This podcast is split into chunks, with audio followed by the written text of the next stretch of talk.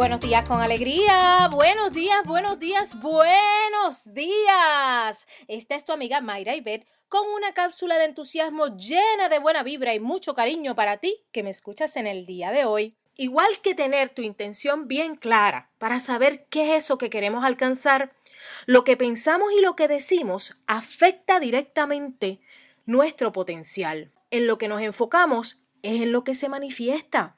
Y no se trata de vivir así del soñador y vivir en la isla de la fantasía, no, no, no, sino que mientras nos enfocamos en escasez, en eso que está bien malo, en que yo no sirvo para nada, bueno, pues eso mismo es lo que continuamente vamos a vivir y a experimentar. Por ejemplo, hoy es un buen día.